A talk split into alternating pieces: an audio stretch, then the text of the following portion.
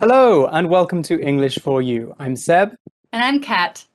and we are looking at another travel article, aren't we? Yes, we are. And of course, as you can see, we're recording this from our houses from lockdown. So Mhm. we can't very much travel outside of our own houses, let alone go to a lot of different places in Taiwan or outside of Taiwan. But uh, Mhm. you know, that doesn't mean we can't dream, right? Yeah, yeah, we can uh, we can live vicariously. We can live through this article. Get excited Yeah. about traveling by reading about traveling. Exactly. So, Kat, where do you want to go when this lockdown is over? Where are you excited tr to travel to next? If I can travel anywhere that I can think of, it'd be to go back home and see my family because I haven't been back in about three years. Mm, mm. Yeah, me too, actually. It's a really long time, three years to not Mhm. see your family. It is. I Okay. mean, I met up with my mom and my godmother uh, in Europe like late 2019 before everything Mhm. started happening. But I haven't been back to my home state. I haven't seen my other relatives in a very long time. Mm, mm, I can only imagine.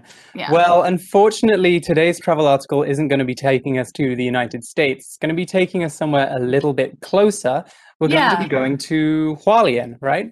Yay. Well, that's good because like Mhm. in Taiwan, there's lots of beautiful things to see. And so I think this is a place that's really worth looking at. I know I want to go here. So why don't we go ahead and check it out and see where we're going uh, traveling today? Okay, let's check it out. Reading. The golden glow of Hualien's daylilies. A light wind blows as you take in the view from the Wangyou Pavilion. In front of you, thousands of orange flowers cover the hill in a golden blanket. The scene continues down the slope toward the Huadong Valley. In the distance, Taiwan's central mountain range stands under a cloudless sky. Hualien's daylilies are a sight you must see if you visit East Taiwan in the summer. The slender flowers can be found in a few places in Hualien and Taidong counties. The flowers got their name because it only takes one day for their mature buds to open. In the past, farmers never wanted to see this happen. Before, they only grew daylilies as a crop. The shoots can be eaten or used in traditional medicine. However, as soon as the flowers open, they can't be sold for much money. Today, daylily farmers make lots of money by growing fields of flowers for visitors to admire. Okay, so we're starting out today by talking about Hualien. So tell us, where are we going? Well, we haven't, the article doesn't say, tell us straight away. It begins by describing uh, a scene. Uh, it says, a light wind blows as you take in the view from the Wangyou Pavilion. Okay, well, I don't know about you. I don't know where the Wangyou Pavilion is. I don't either. Mm-hmm. But a a light, it does sound like a very nice place to to be, doesn't it? Because Mhm. there's a light wind blowing. We could say a breeze is blowing, and Mm-hmm. we are taking in the view. Now, when you take something in, you experience it by looking at it, or you enjoy, say, a view. So you you really kind of take your time to look at something and appreciate it. Okay. Mhm. So what we're saying here is the people at the Wangye, Wangyou Pavilion, they're not just looking at the view, they're really, you know, stopping and taking a minute to relax and look at the beautiful nature around them. Here's Mhm. another example sentence of how we can use take something in. James and Andrea took in the beautiful view from their hotel room. Well, that sounds nice. And the Wangyou Pavilion, a pavilion is kind of like a building that's like outdoors and it's not closed off really, but it has a roof, Mhm. right? Something kind of like that. Yeah, Mhm. so it should be something kind of grand, like a tower, um, but an outdoor tower. So we're taking in the view, we're experiencing the breeze, and the article says in front of you, thousands of orange flowers cover the hill in a golden blanket. Wow, that sounds really beautiful. hmm Yeah, that's. It sounds like something that you might see in, say, the Netherlands. You've been to the Netherlands, right, Kat?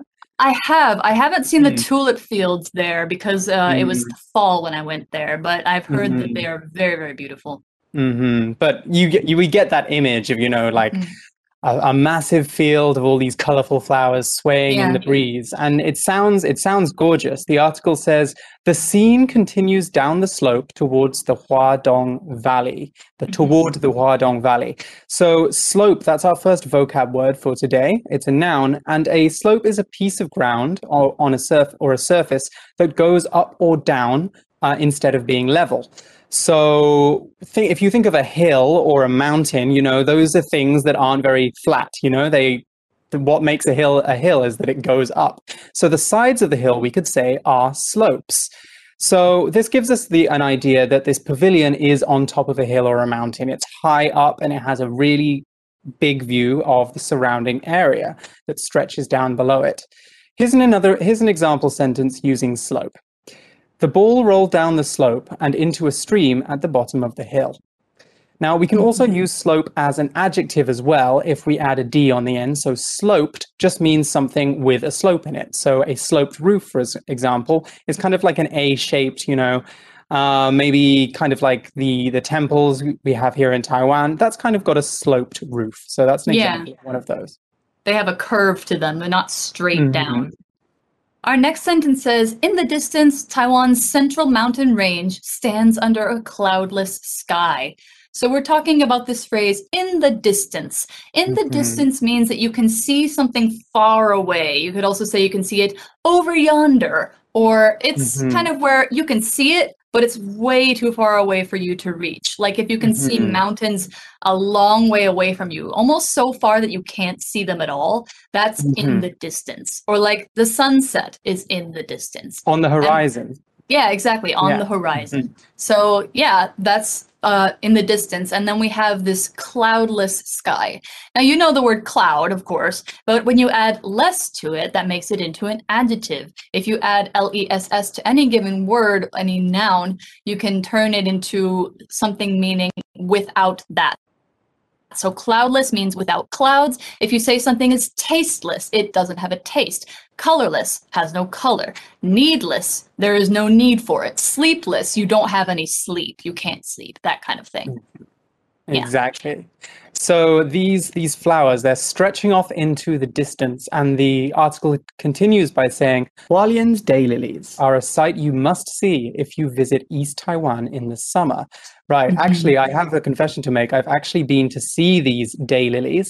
Really? Um, yes, yes, I have at uh, Liushidan Mountain, which we're going to talk about a little bit. It is gorgeous, and it is just like this article described. Well, actually, I should know because I wrote the article. So Yeah, yeah. I figured you would. I saw it.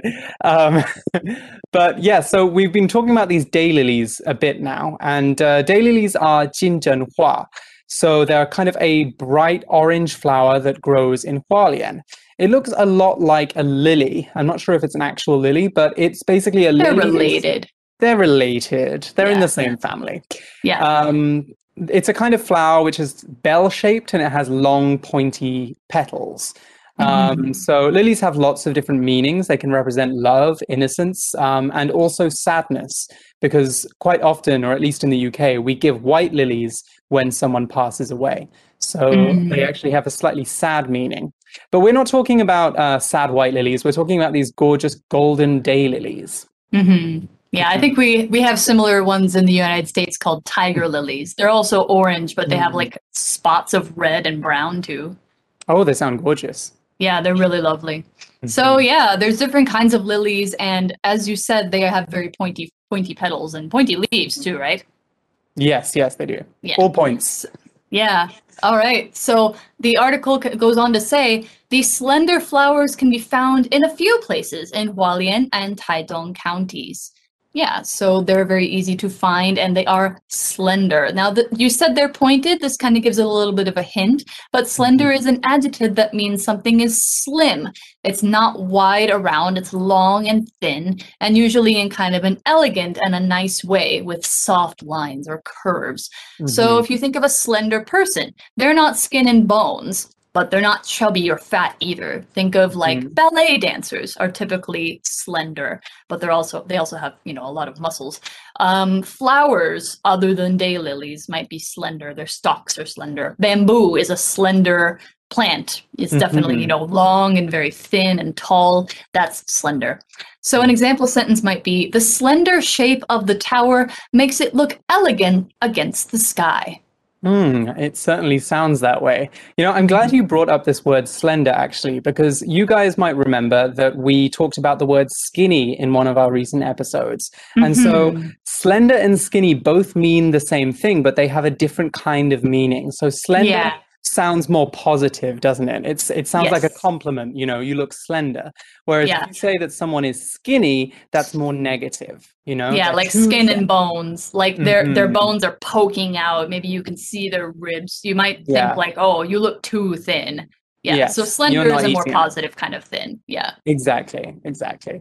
So the article continues, the flowers got their name because it takes only it only takes one day for their mature buds to open. So mature uh, is an adjective, and when a plant is mature, it's fully grown. So a mature apple tree, for example, is an apple tree that can bear fruit. You know, it has fruit hanging on its branches. A Mhm. tiny apple tree which you've just planted and it's got three leaves is not a mature apple tree. That's just a, a baby, a sapling, actually, is what you could call it. Mhm. So, an example sentence for mature is Once this little plant is mature, it will produce delicious red fruit. just like an apple tree. Exactly, just like an apple tree. And when that apple's fruit are very, very, you know, red and juicy and ready to eat, we would say that they are ripe. Okay, so Mhm. ripe is an adjective we use to describe, you know, fruit or vegetables, which is which are at their most mature. You know, they're at the perfect time to eat. They've not gone bad yet. They're not still green. They're at that perfect moment. Yeah, exactly. When your tomatoes are very red, your carrots are very orange. Yeah, Mhm. that kind of They're thing. ripe. Yeah, and in opposition to mature, you could say that something is a bud. So a bud Mm. is a noun for a young flower. That's right before it opens, and it looks like kind of like a water drop, you could say, or it's like an egg. Mhm. You can't see its petals yet, but you can see that they're in there. So yeah, a bud is right before a flower opens, it is a bud. And then you have other young plants. There are lots of other words for young plants. You have seedlings, which are right when the, the little thing comes out of the seed of a plant. Mhm. Saplings, like you said, they're very young trees, like probably not two feet tall, maybe even less. Uh, bulbs are when you plant uh, plants like tulips and daffodils, the little thing that kind of looks like a garlic or an onion, that's a bulb. Um, or sprouts, which you can Mhm. eat, or you can also think of them as like little shoop right out of the ground. That's uh, Mhm. also a young plant, but we're talking about buds here. So, an example sentence for bud I can see so many tiny buds on the cherry trees. The cherry blossoms will open soon. Hmm. Yeah, you would be. You would know that because it's got those little buds on the branches. Yeah, and usually they turn from like Mhm. green to pink or whatever the other color is. Yeah, Exactly. Or sometimes white as well. yeah, exactly. Okay, so these daylilies sound gorgeous, but it's not always a good thing when they open, right? hmm that's right. necessarily. So the next sentence says, in the past, farmers never wanted to see this happen. It means they didn't want these to open. I wonder why that is. Tell yeah, I would love to have a thousand golden flowers in my back garden. Yeah. Well, apparently it's because before they only grew daylilies as a crop. Okay, so that's actually Ah. our next uh, word, our next vocab word, crop. Now, crop is a noun, and a crop is a plant that we grow to sell, eat, or use for a practical purpose. So often when we talk about crops, we're talking about food crops, and so those are plants that we eat. So, like wheat, example, is a food crop, and so is Yeah. corn. I guess apples are as well, seeing as what we can carry on using our apple tree example. Apples are a food crop, uh, and so is rice. We can also you, uh, grow other kinds of crops as well. So I guess like uh, betel nuts, like binglang, that's also a Yeah. crop. It's not something you eat to stay healthy. It's not very healthy at all, Not at all. but it is a product that we grow, and so it is a crop. yeah. or um, or tobacco for smoking. Things like that. Yes, tobacco is also also a crop, or cotton for making clothes. So these are Yeah. all different kinds of crops. So what do we do with crops? We harvest them. Now, harvesting is where you gather all the plants on your farm and you take them out of the ground and then you go and use them for something. So it's the process of gathering in all the stuff you've been growing. Okay, and the example sentence for crop is hardly any rain has fallen this month. So the farmers are worried about their crops. Hmm Mm. So if you were growing daylilies as a crop, then I guess yeah, you wouldn't want them to flower because you are using them for something delicious. Uh, something Mhm. different. I'm sorry, I gave it away a little bit. Uh, the, the article's next sentence says the shoots can be eaten or used in traditional medicine. And I was going to say they are delicious. I've actually eaten daylily shoots as part of indigenous cuisine at Sun Moon Lake. They were really, really good. Oh, are they? Well, how do they taste? Um, it was hard to know because they were in a like a really thick sauce. But Mhm. um, for what I could taste, they tasted kind of sweet, a little bit floury, like you would expect. It was quite good. Ah, I see. Well, that sounds very tasty. I never got to eat any when I went up. Obviously, they'd all opened when I got there. Um, Oh. and that brings us to our next sentence, actually. The article says, however, as soon as the flowers open, they can't be sold for much money. Yes, that's right. They lose all of that flavor. They stop being delicious and they're not worth anything anymore. Mhm. So that brings us to our grammar point, actually, as soon as. So we use this to mean the moment that something happens, something else happens. So the structure for as soon as is as soon as subject verb and then a second subject and a second verb. So we've got two things happening, and we're saying that the second thing happens as soon as the first thing has happened, the moment that the first thing has happened. So, for example, as soon as the school bell rang, the students ran out of the classroom. So, the second that the students heard the school bell, they knew the class was over and they ran out of the classroom. School was finished. Okay. So here we've got the school bell, which is the first subject.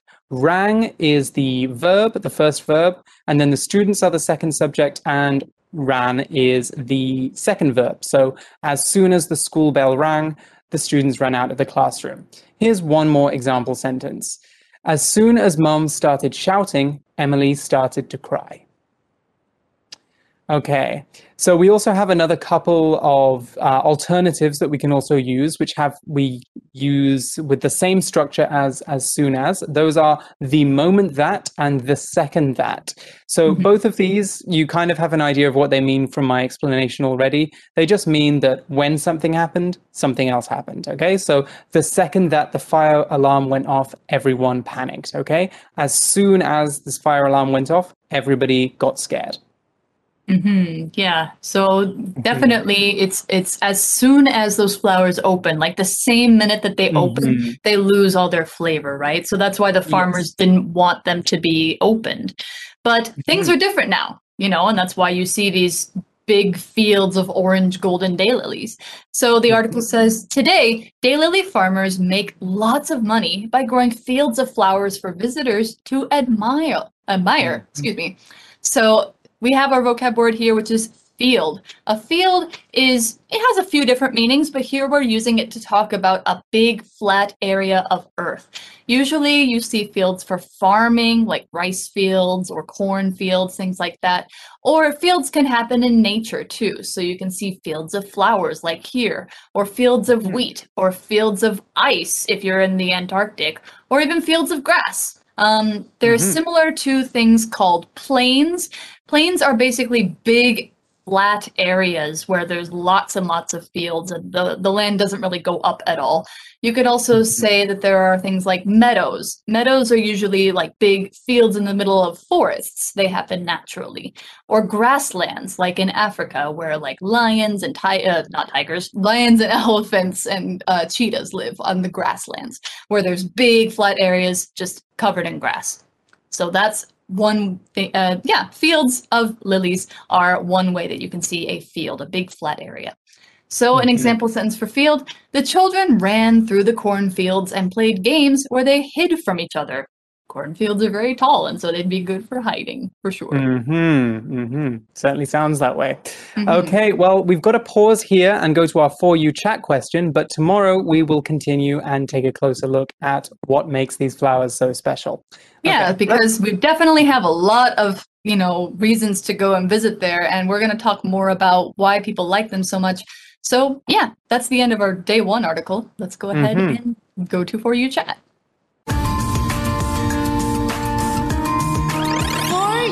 Chat. Okay, so our For You chat question for today is Where in Taiwan do you think is best for taking photos of nature? Why? Okay, Kat, I, I feel like that's take a lot of photos, right? question. Um, kind of. I I more prefer to do art or uh, Mhm. painting that kind of thing, but um, I feel like it's an impossible question because you know there's so much beautiful nature in Taiwan, and a lot of it Mhm. looks quite different from each other. So you know you could say Taroko, you could say the Mocha Mountains, you could say Liushidan, you could say. Kending. I don't know. There's so many different places. I feel like it's impossible to give one answer for me. What about you? Mm, well, I don't know if you know this about me, Kat, but I have a huge bias for Taidong. Oh, I really? think Taidong is the best place in Taiwan, in my opinion. Oh, I have so much fun every time I go. I've So for me, definitely Taidong. okay. Um, I think because you have everything. You have great beaches, you have the Pacific Ocean and the cliffs, you have uh, mountains, uh, there's urban areas, like any kind of, of nature that you want to capture, you can you can take a picture of in Taidong. I that think. sounds great. I would love to go Mhm. there. Now, now you've got my appetite up for going to Taidong. Well, hopefully in a month or two, everything will be back to normal and you Let's can hope hop on the train. Yeah. Fingers crossed. Yeah. All right, we're going to have to leave you guys here, but we will see you tomorrow when we'll be going back to Hualien to learn more about these Hualien daylilies. So join us then. Fingers for you, Alright. I'm Seb, I'm Kat. We'll see you and tomorrow. we'll see you soon. Bye. Bye. Vocabulary Review Slope. The ball rolled down the slope of the hill and went into the stream at the bottom. Slender. The slender trees easily bend in the strong wind. Mature. Mature. The puppy is small now, but a year from now, when he's mature, he'll be very big. Bud. With lots of water and light, those little buds will open into beautiful flowers. Crop. Farmers around here grow many different crops, including soybeans and corn. Field. There were several cows in the field. Some of them were eating grass and others were lying down. 智慧小补帖。 Daylily.